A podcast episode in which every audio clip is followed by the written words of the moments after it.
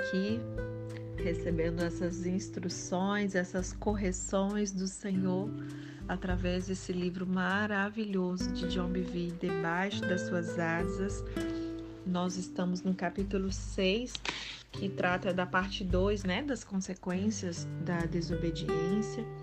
E a gente vai falar sobre obediência versus sacrifício. Então retornaremos ali para a história de Saul. Samuel ele viu o engano de Saul e imediatamente foi à raiz do problema como um verdadeiro mensageiro profético. E aí Samuel questionou: Então, que balido de ovelhas é esse que eu ouço com os meus próprios ouvidos? Que mugido de bois é esse que eu estou ouvindo? E Saul respondeu imediatamente: Os soldados os trouxeram dos amalequitas. Eles pouparam o melhor das ovelhas e dos bois para sacrificarem ao Senhor, o teu Deus. Mas destruímos totalmente o restante. A gente conhece bem esse texto lá em 1 Samuel, capítulo 15, verso 14 e 15. E aí a gente vê aqui o que? Ele passou a culpa de si mesmo para os soldados quando ele foi confrontado com a verdade, né? Tipo, eu queria obedecer, ele quis dizer, mas os soldados me convenceram. Um homem, gente, com um coração endurecido, ele tende a tirar a culpa de si mesmo e coloca em outros quando ele é pego em desobediência. E então, fale em tomar a responsabilidade por suas próprias ações. É como nós lemos ontem, né? A pessoa que sempre está ali se justificando e tudo, ela acaba trazendo um véu que encobre o coração, né? E aí, Adão, a gente vê também que Adão, quando foi confrontado ali, ele fez o quê? Ele culpou Deus e Eva, e Eva culpou a serpente. Adão estava certo, Deus o havia dado à mulher, né? E a mulher o havia dado ali, dado o fruto, mas ninguém forçou ele a comer. Não é verdade? Ele comeu por conta própria. Sim, Eva foi enganada, mas ainda assim ela escolheu desobedecer. Ela tinha escolha. E Saul, ele guiava o povo, não foi o povo que o guiava, né? Ele era responsável não somente pela sua desobediência, mas pela desobediência do povo também. Ele era a autoridade para liderar e instruir. Então, uma mensagem para quem é líder, né, e para aquelas que um dia serão líderes, ouçam com atenção. Você dará conta da desobediência que você permite na vida daqueles que foram entregues aos seus cuidados. Eita! Então aqui está um pouquinho explicado por que eu pego um pouquinho pesado com vocês, principalmente as cartas vivas que estão me ouvindo, né? Olha que advertência o Senhor me dá como uma líder. Eu, Maíra, darei conta da desobediência que eu permito na vida dessas pessoas que me foram entregues aos meus cuidados. Eu não posso ser negligente com relação a isso. Né? Vamos lembrar aqui da vida de Eli, líder de Israel e mentor de Samuel. Ele sabia que os seus filhos desprezavam as ordenanças de Deus, mas mesmo assim, ele não fez nada para repreendê-los. Isso é muito sério. Hoje em dia, então, né, as pessoas não sabem como corrigir, como repreender, vê alguém errando, vê alguém em desobediência, mas não repreende. E a palavra ela instrui claramente que se eu vejo um irmão errando, eu tenho que corrigi-lo. Não preciso nem ser líder daquela pessoa para isso, não. É minha obrigação repreender com mansidão, com amor, com doutrina. Não é verdade? E a gente vê esse caso aqui de Eli, né? Ele, ele lhes deu um mero tapinha na mão, né? Mas ele não exerceu a sua autoridade sobre eles para punir ou ali conter as suas ações. E aí Deus declara o quê? Tá lá em 1 Samuel 3, né? No verso 13. Pois eu lhe disse que julgaria sua família para sempre, por causa do pecado dos seus filhos, do qual ele tinha consciência seus filhos se fizeram desprezíveis e ele não os puniu. Não somente seus filhos foram julgados, mas ele também foi julgado. E em seguida, Saul que fez o que? Ele se justificou a sua desobediência, dizendo que as ovelhas e os bois que foram poupados, né, para serem usados como sacrifícios ao Senhor. Olha que atitude nobre, linda, né? Aquele quê de piedade, né? Nós sabemos que ele estava enganado, porque ele pensou que a desobediência podia ser remida, né, através daquele sacrifício ou do culto a Deus. E isso era uma forma sutil e enganosa de rebelião. Jesus disse o seguinte, lá em Mateus 16, 24: Se alguém quiser me acompanhar, negue-se a si mesmo, tome a sua cruz e siga-me. Alguns até tomam a cruz né, e se concentram na sua imagem de sofrimento como uma representação de sacrifício. Contudo, nessas palavras de Jesus, a cruz ela não é o único foco nem o foco total. Você pode viver uma vida de abnegação e autossacrifício e ainda assim não cumprir a vontade de Deus. Na verdade, você pode até escolher a abnegação e autossacrifício e ainda estar em rebelião contra Deus. Isso é muito sério. O foco do que Jesus está dizendo aqui é obediência. A única maneira que nós podemos obedecer é tomarmos nossa cruz. Pois sem morte, a nossa própria agenda, os nossos próprios desejos, nós acabaremos em confronto direto entre a vontade de Deus e o desejo dos homens. Se não entregarmos a nossa vida, encontraremos uma maneira de realizarmos aqueles desejos contrários às dele. E até mesmo usaremos a Bíblia para nos justificar, assim como Saul fez. Nós precisamos nos perguntar: o culto a Deus inclui desobediência? Pense sobre isso. Se incluísse, Satanás receberia glória pelas nossas práticas religiosas e pelos sacrifícios, já que ele é o iniciador e o senhor da rebelião. E naquele ponto, Samuel, ele silenciou as justificativas de Saul. Olha o que está lá em 1 Samuel 15, eu vou ler o verso 16 a 19. Fique quieto. Eu lhe direi o que o Senhor me falou essa noite. Respondeu Saul: Dize-me. E Samuel disse: Embora pequeno aos seus próprios olhos, você não se tornou líder das tribos de Israel? O Senhor o ungiu como rei sobre Israel e te enviou numa missão, ordenando: vá e destrua completamente aquele povo ímpio, os Amalequitas, guerrei contra eles até que os tenha eliminado. Por que, que você não obedeceu ao Senhor?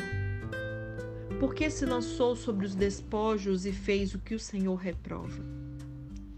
E aí Samuel diz: Embora, prestem bem atenção, embora pequeno aos seus próprios olhos, você não se tornou líder das tribos de Israel. Então, em outras palavras, aqui ele falou assim: Olha, quando você, Saul, foi ungido rei, você não era manso, humilde e submisso? Nós vemos isso anos antes, quando Samuel disse a Saul que ele seria rei. Saul respondeu, tá lá em 1 Samuel 9, né? No verso 21, ele respondeu assim: Acaso não sou eu um benjamita? da menor das tribos de Israel, e não é o meu clã o mais insignificante de todos os clãs da tribo de Benjamim? Por que está me dizendo tudo isso? Saul, ele nem se via como rei. Ele ficou ali perplexo, né, sem saber por que, que Deus escolheria um homem insignificante como ele.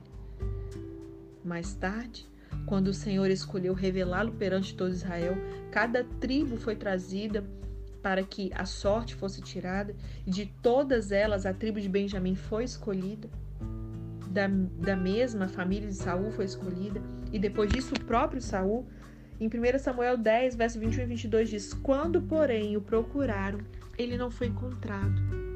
Consultaram novamente o Senhor. Ele já chegou? E o Senhor disse: Sim, ele está escondido no meio da bagagem. Saul estava espantado com a ideia de reinar sobre o povo de Deus. Ele era pequeno aos seus próprios olhos. E Samuel trouxe isso à memória de Saul e continuou: O Senhor o enviou numa missão, ordenando: vá e destrua completamente. Por que você pensa agora ser mais do que o Senhor? Quando sua sabedoria ultrapassou a sabedoria de Deus? Por acaso você tomou o lugar de Deus? Por que, que você busca o que é certo ou errado de uma fonte que não seja Deus? O que, aconteceu com aquele homem humilde? Existe alguém entre nós que sabe mais do que Deus? É claro que não. Mas quando nós desobedecemos, essa é a mensagem que nós comunicamos a Deus e àqueles ao nosso redor. Que tolice pensarmos que somos mais sábios do que aquele que se assenta em seu trono de glória. Aquele que não somente criou o universo, mas também contém o universo o Criador que colocou as estrelas nos céus com seus dedos. Ainda assim, exaltamos a sabedoria de meros humanos acima da sabedoria de Deus, quando nós ignoramos o seu conselho. Vamos falar sobre essa rebelião, que é assim que Deus vê essa desobediência. Rebelião e feitiçaria. E aí, Samuel, lá em 1 Samuel 15, eu vou ler o verso 22 a 23 agora. Samuel ele fixou seus olhos ali em Saul, né? E com aquela ousadia profética, porque somente pela unção para a gente ter ousadia para fazer algumas coisas que o Senhor manda.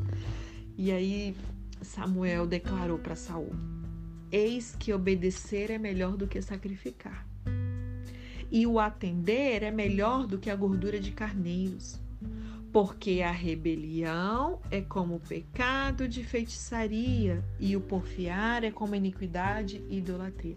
Eu sei que vocês já conhecem esse texto, mas olha só.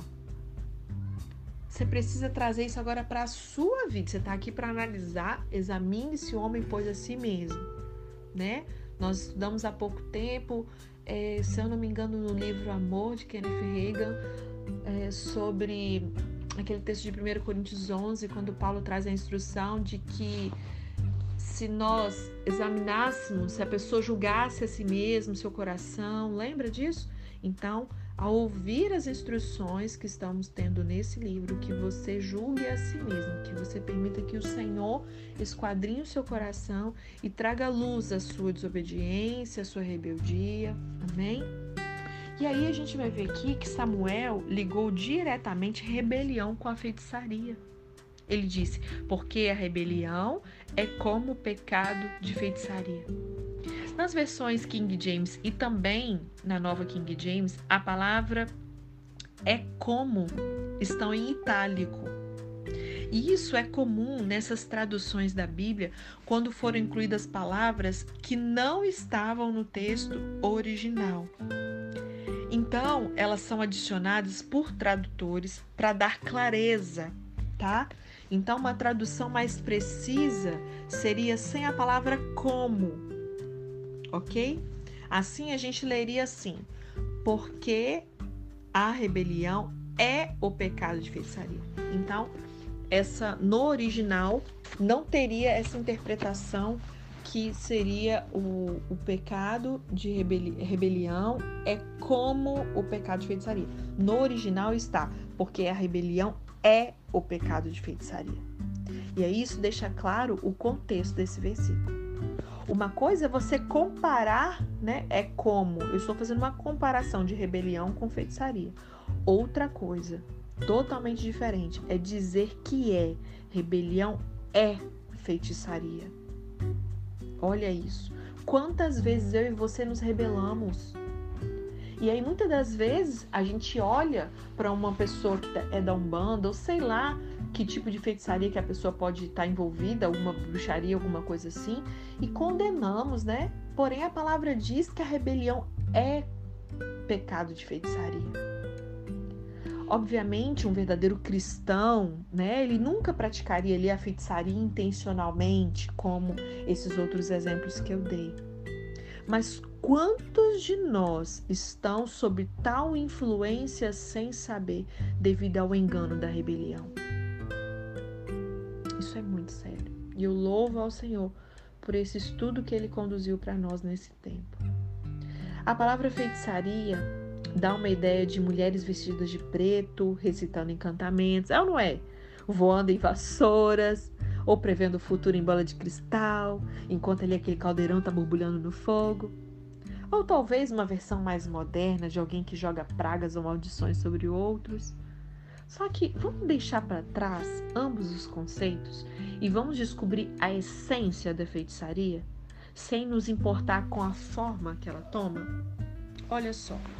A palavra hebraica usada aqui no original para feitiçaria é Kesen. Acho que é assim que diz, tá?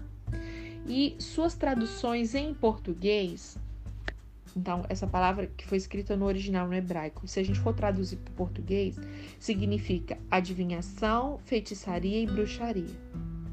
Contudo, acadêmicos nos dizem que o significado exato dessas palavras em referência ao ocultismo é desconhecido, o que oferece ali uma variedade em traduções para esta palavra.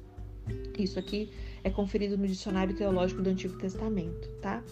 Então a importância, ela não está na forma ou no método, mas no resultado ou no alvo da feitiçaria.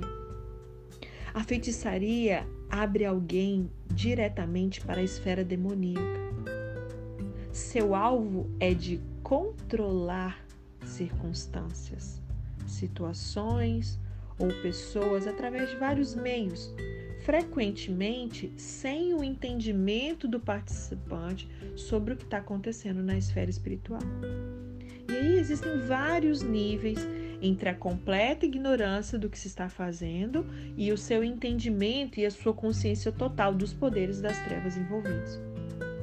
Em sua essência, a feitiçaria pode ser praticada com total consciência ou com pleno conhecimento, óbvio, né?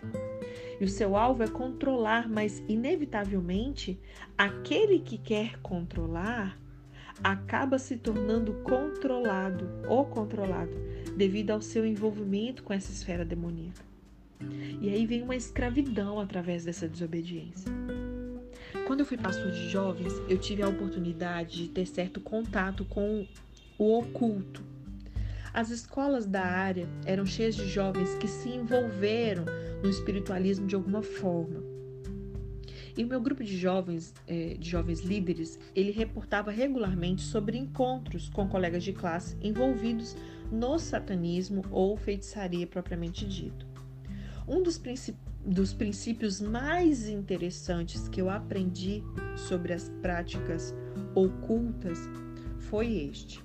Quando um jovem era iniciado em coven ou um grupo de indivíduos que praticam a feitiçaria, os líderes o encorajavam a tomar drogas, beber, se envolver em sexo ilícito, roubo ou outros atos que iam contra as leis de Deus ou do nosso país. Olha só. Eu não sabia o porquê, até que Deus revelou essa verdade para mim. Rebelião é feitiçaria. Eles são ensinados que quanto mais se rebelam, mais poder obterão e eles buscam poder. Isso é verdade porque rebelião é feitiçaria. Quanto mais alguém se rebela, mais acesso legal ele dá aos poderes demoníacos para o influenciarem, controlarem e lhe darem poder. Então, ao se rebelar contra as ordens e leis de Deus e a sua autoridade delegada, conscientemente dá acesso legal ao controle demoníaco. Esta é a ideia refletida no que os feiticeiros chamam da sua Bíblia, sua Bíblia satânica.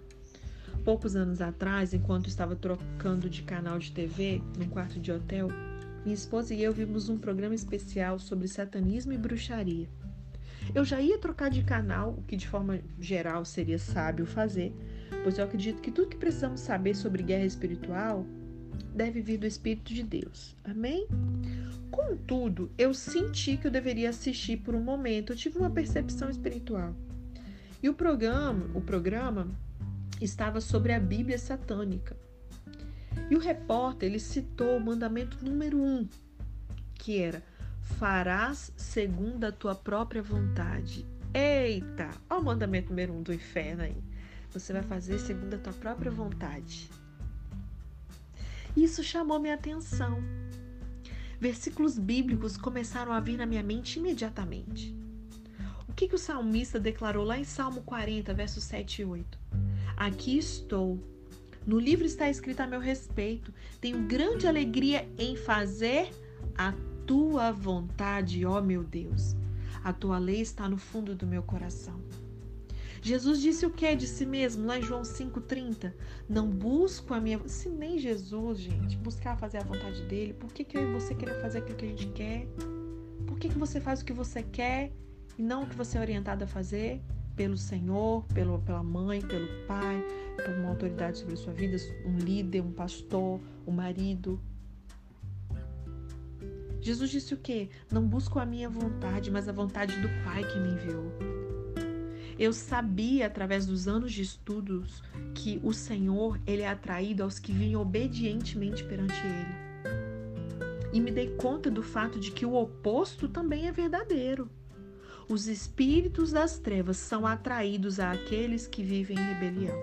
E mais uma vez eu vou te alertar para não se chocar com essa palavra rebelião, porque quando você escuta rebelião de imediato, o seu subconsciente fala com você que isso não é para você, que não tá falando com você porque você não pratica rebelião, você não é rebelde. Mas isso é engano, é mentira, porque pelo que nós estudamos até agora, quantas atitudes de rebelião você já viu que você pratica e tem praticado dia após dia? Você não precisa nem ir para as outras esferas. Aquelas que são cartas vivas já sabem que, por exemplo, com as nossas regras do nosso ministério, por exemplo. Tem rebeldia aí, ó, tá simples para você ver. Isso sem considerar as outras áreas, na área estudantil, acadêmica, familiar, conjugal, ministerial. Amém? Então, permita que o Espírito Santo ele alargue a sua visão com relação a isso para que haja conserto, tá bom? Esse mandamento de fará segundo a tua própria vontade é uma perversão direta da palavra de Deus. Está de acordo com o que Deus disse a respeito com respeito à rebelião. E aqueles que conscientemente se entregam ao serviço de Satanás, eles entendem esse princípio, mas outros são enganados. Os ignorantes confundem iniquidade com liberdade. Porém, não existe liberdade em rebelião. O Novo Testamento ele revela claramente o que realmente acontece. Eles se tornam escravos da depravação. Pedro expôs esse erro da seguinte forma: está lá em 2 Pedro, capítulo 2, verso 19. Entretanto, esses mestres que oferecem essa liberdade da lei são eles próprios escravos do pecado e da destruição, porque o homem é escravo de qualquer coisa que o domina. A verdade é evidente. Não existe liberdade. Ao invés disso, Existe controle e escravidão que abrem a alma à opressão e ao controle demoníaco. E Paulo enfatizou esse ponto lá em Romanos, no capítulo 6, no verso 16, dizendo: Será que vocês não compreendem que podem escolher seu próprio Senhor? Podem escolher o pecado com a morte ou então a obediência com a absolvição. Aquele a quem você mesmo se oferecer, este o tomará, será o seu Senhor e você será escravo dele. E Jesus deixou bem claro esse princípio lá em João 8,34. Digo-lhes a verdade: todo aquele que vive pecando é escravo do pecado. Lembra-se da desobediência de Caim na sua escolha da oferta ao Senhor? Depois disso, Deus deixou claro a ele que as suas escolhas determinariam o seu destino. Ele poderia honrar a vontade de Deus e fechar a porta para o controle do pecado, ou seja, feitiçaria. Ou ele poderia se rebelar e encarar, sem a proteção e as forças divina, divinas. E o pecado que o queria controlar e escravizar. E Samuel, ele advertiu Saul, assim como o próprio Deus advertiu ali Caim. A rebelião abriu sua alma para a influência de um espírito controlador que o levou a se comportar de uma maneira que ele nunca teria se comportado com a sua mente sã. Saul não se arrependeu verdadeiramente, e a Bíblia indica em 1 Samuel 16,14 que não muito tempo depois da sua rebelião, um espírito maligno vinha sobre sua vida e o atormentava.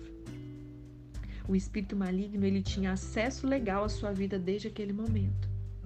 Não havia descanso para Saul porque não houve um arrependimento verdadeiro. Saul se tornou um homem muito diferente daquele que conhecíamos primeiramente. E ele passou de um homem humilde que obedecia às autoridades, tais como seu pai e o profeta Samuel, e que respeitava ali as coisas de Deus, para alguém que violou tudo que lhe, que, que lhe era querido. Se você tivesse se aproximado de Saul em sua juventude, ele tivesse dito: Saul, um dia você matará 85 sacerdotes inocentes, as suas esposas e seus filhos num ataque de ira. Ele teria chamado você de louco, falado: impossível, nunca faria isso. Ele teria raciocinado. Mas a verdade triste é que ele o fez. Dá uma olhadinha lá em 1 Samuel, no capítulo 22. E para finalizar esse capítulo 6, o espírito maligno ele manipulou Saul a uma vida de inveja, ira, ódio, briga, homicídio e engano. Ele o controlou através da sua falta de arrependimento e da sua desobediência. Ele perseguiu e tentou matar Davi, um dos servos mais fiéis dele e de Deus. Ele cria que Davi era um traidor, quando na realidade ele era um homem segundo o coração de Deus. E como resultado do controle demoníaco, Saul via somente alguns vislumbres da verdade através de uma nuvem espessa de engano. A verdade se tornou mentira e a mentira se tornou verdade. Ai, quantas vezes eu tenho visto isso acontecer, não somente com outros, mas também comigo mesmo. Eu olho para trás a épocas da minha vida quando eu me envolvia em desobediência e me dá vontade de chorar por causa do engano em que eu andava. Naqueles tempos, eu via a autoridade de Deus como legalistas ou errados e amigos enviados por Deus como meus adversários. Eu me juntava com outros rebeldes somente para receber combustível para o fogo da minha desobediência. Nós nos víamos mais perto de Deus e estávamos convencidos de que nós éramos a geração nova, sabe? de ministros que Deus estava levantando. Como o Senhor tem sido misericordioso para comigo. A minha oração é que os seus olhos sejam abertos para essa armadilha, para que você não se deixe ser enganado, como um dia eu fui. Amém? Amém. Eu estava aqui pensando enquanto estudamos juntas esse livro.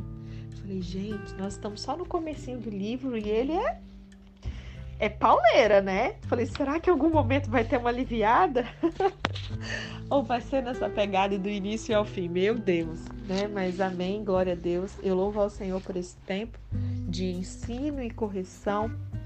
É um tempo verdadeiramente do Senhor podar para que nós possamos crescer saudáveis e tirar definitivamente qualquer influência que não venha do Senhor na nossa vida, inclusive a nossa desobediência, rebelião e feitiçaria. Amém? Até amanhã.